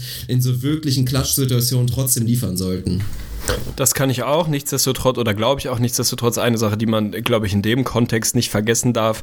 Es war nicht immer irgendwie Hayward, der den Wurf genommen hat, aber das lag eben auch daran, dass er einfach eine riesen Gefahr da ausstrahlt, mehr Leute bindet und der klar. Wurf, den du, der Wurf, den du für das Umfeld generieren kannst, dadurch besser wird, dass du einfach mit anderthalb bis vielleicht sogar zwei Beinen oder Augen, Beinen, geil, heute läuft alles, mit anderthalb bis zwei Augen wirklich bei, bei Hayward sein musst, weil der einfach so eine Gefahr ausstrahlt. Das wird weniger. Also sie werden es naturgemäß auf breite Schultern irgendwie auch in der Crunch-Time dann, äh, dann aufteilen müssen. Das ist natürlich ein Problem, wenn du nicht den einen hast, wo du sagst, boah, wenn es hart auf hart kommt, dann haben wir halt hier unseren Star, der das Ding nimmt. Insofern glaube ich schon, dass es sein kann, dass sie da so ein bisschen, ein bisschen Probleme bekommen, aber ich rechne nicht damit, dass das wahnsinnig dramatisch wird. Und ansonsten, solange du ISO Joe hast, gönn dir. Baller einfach, einfach ballern, ist überhaupt kein Problem. Also ich glaube nicht, dass es ein Riesenproblem wird. Nur weil du das eben so angesprochen hast, dass es oft eben nicht Hayward war, der hat dafür eben ganz andere Gefahr ausgestrahlt. Das geht jetzt ein bisschen ab, aber ich sehe auch nicht, dass das irgendwie völlig in sich kollabieren würde. Ja, also es ist spannend, gerade auch Thema dann wirklich, wie es weitergehen wird. Wie geht es mit dem Favors weiter? Werden die Jazz gucken, ob sie ihn für einen moderaten Vertrag bekommen oder wird er gehen? Das ist halt die große Frage. Aber das macht mir auch Hoffnung, Thema Zukunft der Jazz. Also ich sehe jetzt nicht kommen, dass du dir in anderthalb Saisons Sorgen machen musst, dass ein Rudy Gobert die Schnauze voll hat und geht. Das sehe ich wirklich nicht kommen. Dafür ist das Konstrukt super. Dafür sind auch junge Leute da, die du dir weiterhin vorstellen kannst. Aber natürlich sind die Jazz so nicht fertig. Natürlich bräuchten sie in einem optimalen Szenario mindestens nochmal wieder so ein Typ Hayward, vielleicht ein kleines bisschen schlechter, aber so ein Typ bräuchten sie natürlich nochmal. Aber ich glaube, wie gesagt, daran, dass die Jazz sich wirklich jetzt sportlich in eine Rolle bringen sollten, dass man auch, obwohl kleiner Markt dies, das, ist halt kalt in Utah, dass man trotzdem vielleicht in der Lage sein wird, jemanden dann auch zu sein, der dich dann wirklich wieder richtig gut machen kann. Also, Auf gehen wir mal zu Fall. den Best Case. Oder, die ja, Jazz gut, sind, noch was zu. Ich wollte noch einen, die Jazz sind eigentlich nur noch ein Bobby Portis von der Contention entfernt. oh Gott. Oder ein Fat Ronaldo, mein Gott. Du sneakst deine Bulls aber auch inzwischen auch immer rein, ne? Überall. Das habe ich damals bei den Wolves immer gemacht und jetzt machst du es mit den Bulls. Das ist ich bin so der ekelhaft. Fan. Also wirklich, mein, meine Leidenschaft, meine emotionale Bindung zu den Bulls wird jeden Tag größer. Es ist ein bisschen irreal und irrational vor allem, aber es ist so. Also ich bin wirklich die hard auf dem Bandwagon der Bulls jetzt und freue mich heftig auf die Saison. Bin gespannt, wie das wird, wenn wir nach 20 Spielen 2 und 18 sind und dieser Scherbenhaufen da einfach vor sich hin vegetiert. D-Wade ist jetzt auch mit seinem Buyout durch, zum Glück, was ich positiv finde. Muss man mal schauen, wie lange ich wirklich diese, diese Euphorie aufrechterhalten kann. Wahrscheinlich nicht ewig, aber ich finde es ganz schön. Das ist ja manchmal so irrational, dass man sich auf irgendwas extrem freut, auch wenn die Ratio und der Kopf sagt, warum? Bist du bescheuert? Also, das ist so ein bisschen, keine Ahnung, wie der fünfte Film einer Trilogie oder die neunte Staffel Suits, auf die man sich tierisch freut, auch wenn man weiß, dass sie wahrscheinlich relativ scheiße sein wird, ist sie dann auch. Trotzdem freut man sich drauf. So ist es bei mir gerade ein bisschen mit den Bulls. Wunderschön. Stellt euch Arne Tegen in einem roten Lack- und Lederanzug an, mit einem Knebel mit Bulls-Logo vorne drauf. So stelle ich es mir ungefähr vor, Bulls-Fan zu sein. Also müsste relativ akkurat sein. Naja, gehen wir jetzt mal zu den Best Case, Worst Case und realistischen Cases über. Und da bin ich doch mal direkt bei meinem Best Case, was ich eben schon angedeutet habe. Also um es nochmal so ein bisschen so einen Rahmen zu setzen, Best Case-Szenario defensiv ist für mich das beste Defensivteam der Liga. Das ist auch nah am realistischen Case. Also ob du wirklich die Beste hast, da werden natürlich die Warriors wieder ein Wörtchen mitreden, auch die Spurs und vielleicht noch so ein, zwei Sneaky-Teams, die von unten kommen. Aber wie gesagt, sie sollten oben dran sein und fürs Best Case gilt dann für mich, dass die Jazz zumindest eine durchschnittliche Offensive haben. Also sollten sie es im Best Case-Szenario schaffen, Defensiv-Rating 1, Offensiv-Rating 14 vielleicht, dann hast du wirklich schon ein richtig gutes Team und dann kann ich mir vorstellen, dass wir in einem Best-Case-Szenario sogar meine Bold Prediction noch überschreiten können und sagen, die Jazz holen 51 Wins. Das ist für mich mein Best-Case-Szenario. Worst-Case blende ich Verletzungen natürlich völlig aus und da bin ich in einem Worst-Case-Szenario, kann ich mir nicht vorstellen, dass es nicht wirklich die beste Saison wird, die Ricky Rubio jemals mit einem Team gespielt hat. Wir haben 500 Saisons schon gesehen bei den Wolves und ich glaube, dass diese Jazz besser sind. Ich glaube nicht, dass die Utah Jazz unter 40 Wins fallen sollten. Das ist für mich mein Worst-Case-Szenario und realistisches Szenario, ja. Da bin ich Ende 40, du wirst ein bisschen drunter sein. Von daher müssen wir uns jetzt leider einigen. Ja, da können wir dann ja gleich nochmal drauf kommen. Das wird auf jeden Fall ein bisschen schwierig, das in unser Gesamtkonstrukt einzubauen. Mein Best Case, habe ich schon gesagt, ist deine Bull Prediction. Also in einem Best Case steht bei mir 50 hier. Dafür müssen irgendwie alle einigermaßen fit bleiben. Dafür brauchen sie wirklich eine absolute Top-Defense, was ich nicht unrealistisch finde. Und Platz 14 im O-Rating würde mich schon massivst überraschen. Also, wenn du mir das sagst, ja, dann mag auch noch ein bisschen mehr gehen. Aber ich finde, die 50 Wins in diesem knüppelharten Westen fände ich schon, also Chapeau, Hut ab, würde mir einigen Respekt abnötigen ohne Gordon Hayward. Insofern sind die 50 für mich hier der Best Case und der Worst Case überrascht dich auch nicht, ist bei mir minimal schlechter. Ich kann mir nicht vorstellen, vorstellen, dass sie wirklich ein schlechtes Team sind. Dafür wird die Defense einfach per se zu gut sein. Und eine Top-3-Defense, wenn wir die einfach mal einzementieren, die fällt eben nicht auf 30 Wins runter, sondern da bist du einfach gut genug. Für mich sind es dann hier so 38, 39, knapp unter 500er Basketball in einem Worst Case. Wie gesagt, mit dem rechne ich nicht. Aber ich kann mir vorstellen, dass du defensiv, äh, offensiv wirklich große Probleme hast in meinem Worst Case und dass es dann eben nicht weiter schaffst, als wie gesagt in diesem Westen. Ne? Im Osten müssen wir nicht drüber sprechen, ist das Team vielleicht ein Contender. So, also so krass ist eben die Diskrepanz da mittlerweile. Jetzt müssen wir uns überlegen, wo wir sie richtig einsortieren. Wir haben die Blazers auf Platz 9 im letzten Forecast auf, äh, mit 40 Wins eingetaktet. Und Platz 8 heißt halt auch im Westen das können jetzt nicht 45 sein, vermutlich. Also da müsste man dann schon ziemlich einen Stretch gehen. Also eigentlich müssen wir sie knapp über 500 einsortieren, wenn du damit leben kannst. Ah, ja, gut. Ich biete dir an, dass wir uns auf 42 einigen und dann lief, also gibt mir das viel, viel Upside, über die ich mich dann freuen kann. Also für jeden Win, den die Utah Jazz dann mehr wollen, werde ich dann an dem Tag, an dem die Jazz wirklich die Playoffs clinchen, werde ich dann dafür ein Bier exen für jeden Win, der drüber ist. Das werde ich dann auch filmen für unsere Community. Danach machen wir den Laden dicht, dann naht wieder der Livestream von 2000 15 oder wann das war. Aber das mache ich auf jeden Fall, da freue ich mich schon drauf. Oh Gott, ich wünsche mir 60 Wins von den Utah Jazz, damit du wirklich den Tag deines Lebens hast. Das habe ich im Tank. Das habe ich im Tank. Warte mal, das wären 18 geäxte Pilze in dem Livestream. Oh Gott, bitte. Also ich bin, meinen Segen haben sie. Ich hoffe, dass es da ganz weit nach vorne geht. Sauber, dann haben wir sie mit 42 Wins hier eingetaktet auf Platz 8. Ist, glaube ich, nicht unrealistisch, dass man wirklich einen plus 500 Rekord im Westen braucht, um da gerade so in die Playoffs zu kommen. Wenn man sich anguckt, welche Teams wir noch nicht thematisiert haben, da fällt es schon schwer, sich vorzustellen, dass irgendeines dieser Teams kein 500er Basketball spielt. Von daher ist es dann eben tatsächlich so, dass man offenbar wirklich positiven Basketball spielen muss, um in die Playoffs zu kommen. War letztes Jahr auch fast so. Also ist jetzt auch kein Riesenstretch. Sind halt die Machtverhältnisse heutzutage in der Liga.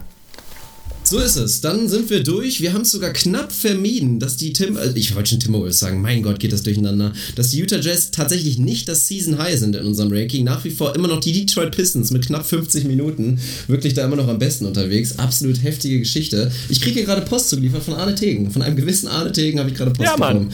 Das ist auch unser stark. Konto. Werde ich, mich, werde ich mich gleich drum kümmern, selbstverständlich. Also wir sind absolut unterwegs, aufs nächste Level zu kommen. Aber damit sind wir durch mit den Jazz. Eventuell liefern wir wirklich jetzt noch sehr, sehr schnell nach mit der nächsten Episode. Aber wir gucken mal, das werden wir gleich besprechen. Und ansonsten wollten wir noch mal einen kleinen Aufruf tatsächlich starten, weil ihr habt es mitbekommen, es war auch nochmal Thema und wir haben auch direkt Ratschläge bekommen wieder von unserer Community. Super Sache. Wir hatten in der letzten Episode ein kleines bisschen technische Probleme und da wurde direkt wieder Punkt, dass es ja theoretisch Mittel geben könnte, wie man das anders machen könnte. Bloß da sind wir tatsächlich wieder nicht nur bei Zeit, die wir in den Podcast investieren müssen, sondern auch wirklich Kohle. Wir machen das jetzt schon. Wir investieren jeden Monat wirklich schon einen soliden Betrag, dass wir euch hier dieses Produkt liefern können. Wir zahlen für Webspace, wir zahlen für Software, wir zahlen noch für viele weitere Sachen, für unsere Domain und so weiter. Und da müssten im Optimalfall eigentlich noch weitere Kosten dazukommen. Wir wollen aufs nächste Level gehen, wir wollen weiter investieren, was nur leider dabei ein bisschen problematisch ist. Ja, ich bin noch Student, Arne Tegen ist chronisch unterbezahlt und wenn ihr Ich bin arbeitslos, uns- mein Lieber. Du bist falls Stand jetzt arbeitslos. Bald hast du wieder eine, hoffentlich, müssen wir mal schauen. Aber dementsprechend mau sieht das jetzt leider aus in dem Bereich, dass wir sagen können, wir hauen jetzt einfach mal aus unserem Privatvermögen jeden Monat 200 Euro in dieses Projekt hier rein, damit wir das so machen können, wie wir es wollen. Also theoretisch wollen wir natürlich ja noch mehr, aber deswegen, also wenn ihr jetzt ganz ehrlich einfach sagt, ja nö, ich will, dass das alles so bleibt und ich bin damit zufrieden und dann hoffe ich drauf, dass die Jungs das einfach so jetzt weitermachen über die nächsten Jahre, dann ist das völlig legitim. Wir heißen euch dann trotzdem jedes Mal wieder herzlich willkommen bei unserem Podcast hier. Aber falls ihr als Podcast-Community wollt, dass wir zusammen weiter wachsen, dann wäre es wirklich absolut wunderbar, wenn ihr uns mit einem kleinen Beitrag bei Patreon, patreon.com, Schrägstrich ins Gesicht von Staudemeyer, dort findet ihr eine Seite, da könnt ihr uns monatlich was spenden. Es gibt natürlich auch ein paar Belohnungen dafür. Seht ihr dann alles, also das würde uns wirklich sehr freuen. Wir haben, Arne und ich haben auch schon parallel jetzt schon drüber geredet, dass wir vielleicht bald leider Premium-Content anbieten müssen, um einfach das ein kleines bisschen zu forcieren. Das wollen wir eigentlich nicht machen. Wir wollen so lange wie möglich nicht versuchen, da wirklich irgendeinen Content zu machen, der nicht für alle ist, aber deswegen wäre es schön, wenn wir es irgendwie hinbekommen würden, dass wir auch so in eine stabile Range kommen, dass wir halt das nicht unbedingt machen müssen. Kann ich alles unterschreiben, möchte mich nur auch nochmal totlachen, dass du das Wort Privatvermögen in unserem Kontext benutzt hast. Privatvermögen klingt so sensationell, ey. Ey, aber wir sind Ah. reich an reich an wirklich Erfahrung, an sozialen Reich an Erfahrung, an Freunden. Und ich muss nochmal So betonen, ich habe ein sehr schönes Leben und Geld ist nicht alles. Aber wir brauchen das So Geld halt, um es in den Podcast zu stecken, Mann. Ich will mir ja keine neue Gucci-Bag und Gucci-Flipflops holen. Wir wollen einfach nur unseren Podcast so gut wie möglich machen. Und wir glauben halt, dass ihr natürlich auch davon einen Mehrwert habt. Das ist ja tatsächlich so. Ist ja nicht so, dass ihr uns das in die Taschen haut und wir uns davon Sixer, keine Ahnung, Rich Modis holen. Also machen wir Sieben vielleicht einmal, aber Wir gehen beide einmal 7D-Nägel uns holen, falls wir tatsächlich ein paar neue Sponsoren finden sollten. Nein, aber zurück zur Ernsthaftigkeit kann ich alles unterschreiben. Natürlich geht es nicht darum, dass wir uns hier irgendwie per se privat bereichern wollen, sondern Dinge, die wir vorantreiben wollen, was dieses Podcast-Universum, unsere Community angeht, die sind eben nicht nur mit Zeit, die sind mit wahnsinnig viel Zeit, das glaube ich merkt man auch verbunden, aber die sind eben auch mit einem finanziellen Invest verbunden und da ist dann irgendwann der Punkt erreicht, wo man sagen muss, das können wir nicht mehr weiter so aus eigener Tasche, da ist dann halt, ist nicht schlimm, aber da geht es dann halt einfach an der Stelle nicht wirklich weiter. Wenn da der ein oder andere sagt, hier, ich habe hier ein, zwei, drei, vier, fünf Euro, was weiß ich, im Monat oder einmalig über, haut sie gerne rüber, da freuen wir uns drüber. Wenn nicht, sind wir keinem böse, der das nicht macht. Also auch das ist ja selbstverständlich. Das ist ganz klar. Also wir wollen hier nicht den apokalyptischen Reiter rausholen. Es läuft wirklich sehr gut. Wir sind hochzufrieden und es laufen auch im Hintergrund noch ein, zwei andere Sachen, die dafür sorgen sollten, dass dieser Podcast bald auf dem nächsten Level sind. Aber wie gesagt, ein bisschen Unterstützung, das wäre absolut überragend, was wir sonst von euch wirklich allen bekommen, diese ganzen Nachrichten und was auch gerade wieder abgeht, was für ein Riesenhype jetzt auch wieder um die Fantasy-Liga ist. All so eine Kleinigkeiten. Das sind ja Dinge, die zaubern uns wirklich immer wieder ein Lächeln aufs Gesicht, dass wir echt in der Lage waren, jetzt hier so eine feine, kleine und die ist ja auch nicht mehr allzu klein, NBA-Community tatsächlich aus dem Boden zu stampfen, die es ja gefühlt vorher in dem Maße zumindest nicht gab. Also wie viele Leute jetzt auf einmal echt neue Kontakte dazu gewonnen haben, mit denen sie über die NBA reden können, ist einfach eine herrliche Geschichte und das wollen wir nur weiter forcieren. Unterschreibe ich auch das, hab nichts mehr hinzuzufügen. Würde noch einen Shoutout an Krüger verteilen wollen. Keins mehr an. Vögli. Ansonsten Nein! Das Bullshit-Bingo ist voll. Also auch da nochmal der Aufruf. Falls der ein oder andere schon mitgespielt hat, gebt uns gerne mal einen Zwischenstand, ob wir jetzt schon das dritte Bingo und Vögel irgendwie erreicht haben oder ob sich das einigermaßen ausgehen könnte, dass es ein paar Episoden braucht, bis man eins fertig hat, weil das war eigentlich ja der Hintergedanke und der Sinn der Sache. Also ich habe selber nicht mit abgezeichnet. Ich fürchte, wir sind schon relativ weit, aber ich habe eigentlich auch versucht, die Anordnung so zu gestalten, dass es zumindest mal keine Reihe rein senkrecht oder waagerecht gibt, wo man einfach denkt, ja, locker, die geht halt in zwei Folgen einfach durch. Mal schauen. Man kann das selber mal ein bisschen schwer wahrnehmen. Also gebt uns da gerne mal eine Rückmeldung, wie es aussieht. Fantasy freue ich mich mega drauf. Wir haben alle fünf Ligen fast voll mittlerweile. Da sind nur noch ein, zwei Nachzügler. Also falls ihr diesen Podcast hört und euch angesprochen fühlt, in einer Liga zugelost worden seid und euch noch nicht bei eurem Commissioner gemeldet habt, tut das bitte, aber ich glaube, da fehlen wirklich nur noch vereinzelt ein, zwei Leute. Dann können wir wirklich Draft-Termine festlegen. Das macht jede Liga für sich, damit auch möglichst jeder Zeit hat. Und dann geht das da steil bergauf. Saison geht bald los. Ich bin maximal hyped. Meine Bulls werden Champion. Over and out. Oh Gott. Ja, absolut, absolut perfektes Abschlussstatement. Wir hören uns in der nächsten Episode. Macht's gut.